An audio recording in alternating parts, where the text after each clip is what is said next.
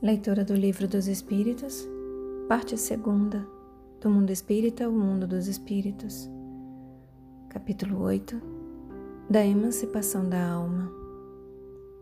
Sonambulismo. Pergunta 425. O sonambulismo natural tem alguma relação com os sonhos? Como explicá-lo? Resposta dos Espíritos é um estado de independência do espírito mais completo do que no sonho, estado em que maior amplitude adquirem suas faculdades.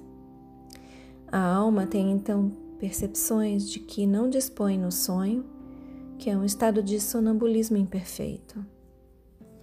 No sonambulismo, o espírito está na posse plena de si mesmo os órgãos materiais, achando-se de certa forma em estado de catalepsia, deixam de receber as impressões exteriores. Esse estado se apresenta principalmente durante o sono, ocasião em que o espírito pode abandonar provisoriamente o corpo por se encontrar este gozando do repouso indispensável à matéria. Quando se produzem os fatos do sonambulismo, é que o espírito, preocupado com uma coisa ou outra, se aplica a uma ação qualquer, para cuja prática necessita de utilizar-se do corpo. Serve-se então deste, como se serve de uma mesa ou de outro objeto material no fenômeno das manifestações físicas, ou mesmo como se utiliza da mão do médium nas comunicações escritas. Nos sonhos de que se tem consciência, os órgãos, inclusive os da memória, começam a despertar.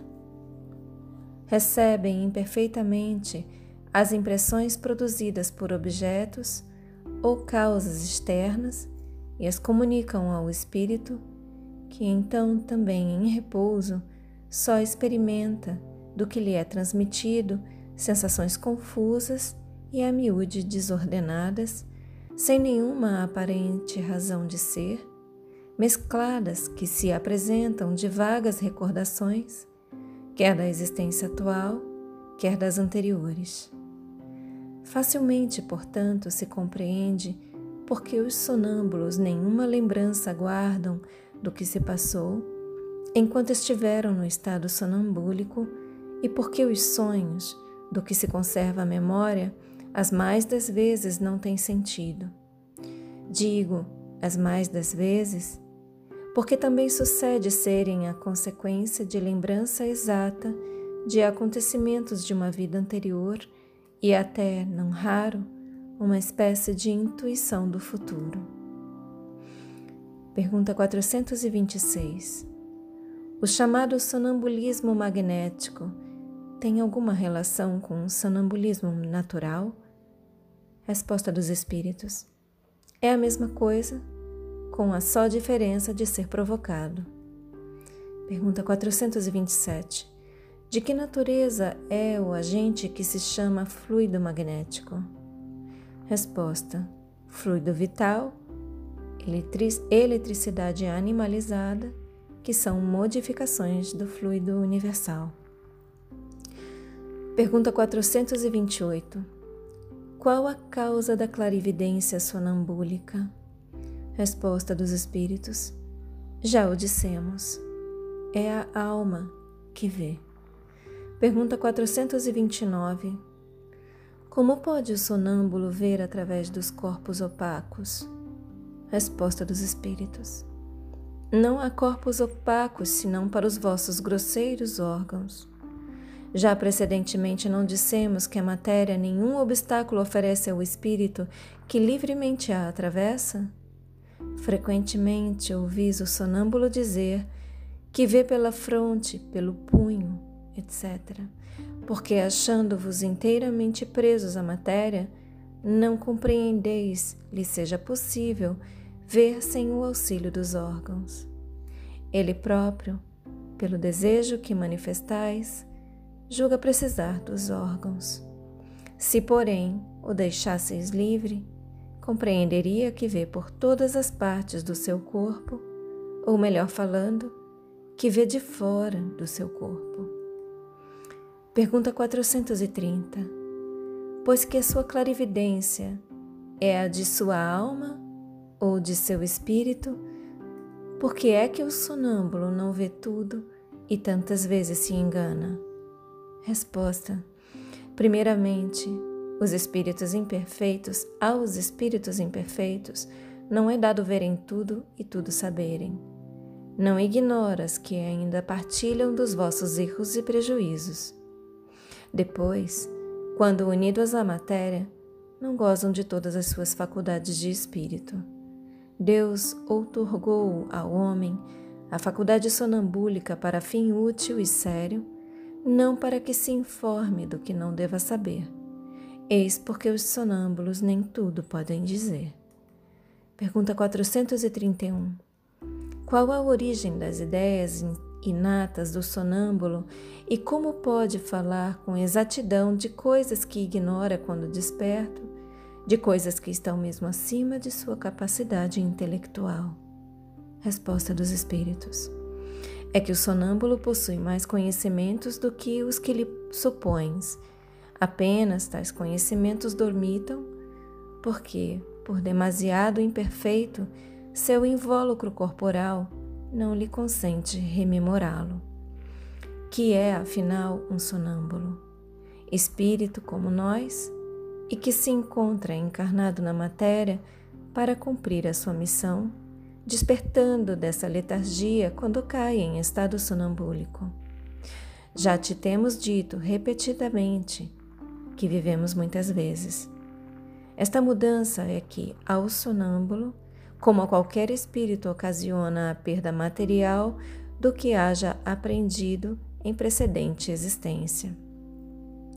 Entretanto, no estado a que chamas crise, lembra-se do que sabe, mas sempre de modo incompleto. Sabe, mas não poderia dizer de onde lhe vem o que sabe, nem como possui os conhecimentos que revela. Passada a crise, toda recordação se apaga e ele volve à obscuridade. E aqui vem uma explicação. Mostra a experiência que os sonâmbulos também recebem comunicações de outros espíritos que lhes transmitem o que devam dizer e suprem a incapacidade que denotam. Isto se verifica principalmente nas prescrições médicas. O espírito do sonâmbulo vê o mal, outro lhe indica o remédio. Essa dupla ação é às vezes patente e se revela, além disso, por essas expressões muito frequentes. Dizem-me que diga ou proíbem-me que diga tal coisa. Neste último caso, há sempre perigo em insistir-se por uma revelação negada porque se dá aso a que intervenham espíritos levianos que falam de tudo sem escrúpulo e sem se importarem com a verdade. Pergunta 432. Como se explica a visão à distância em certos sonâmbulos? Resposta dos espíritos. Durante o sono, a alma não se transporta? O mesmo se dá no sonambulismo. Pergunta 433. O desenvolvimento maior ou menor da clarividência sonambúlica depende da organização física ou só da natureza do espírito encarnado? Resposta: de uma e outra. Há disposições físicas que permitem ao espírito desprender-se mais ou menos facilmente da matéria. Pergunta 434. As faculdades de que goza o sonâmbulo são as que tem o espírito depois da morte? Resposta: Somente até certo ponto, pois cumpre-se atenda à influência da matéria que ainda se acha, a que ainda se acha ligado. Pergunta 435. Pode o sonâmbulo ver os outros espíritos? Resposta dos espíritos. A maioria deles os vê muito bem dependendo do grau e da natureza da lucidez de cada um. É muito comum, porém, não perceberem no primeiro momento que estão vendo espíritos e os tomarem por seres corpóreos. Isso acontece principalmente aos que, nada conhecendo do Espiritismo, ainda não compreendem a essência dos espíritos. O fato os espanta e fá-los supor que têm diante das, da, da vista seres terrenos. E aqui a explicação. O mesmo se dá com os que, tendo morrido, ainda se julgam vivos.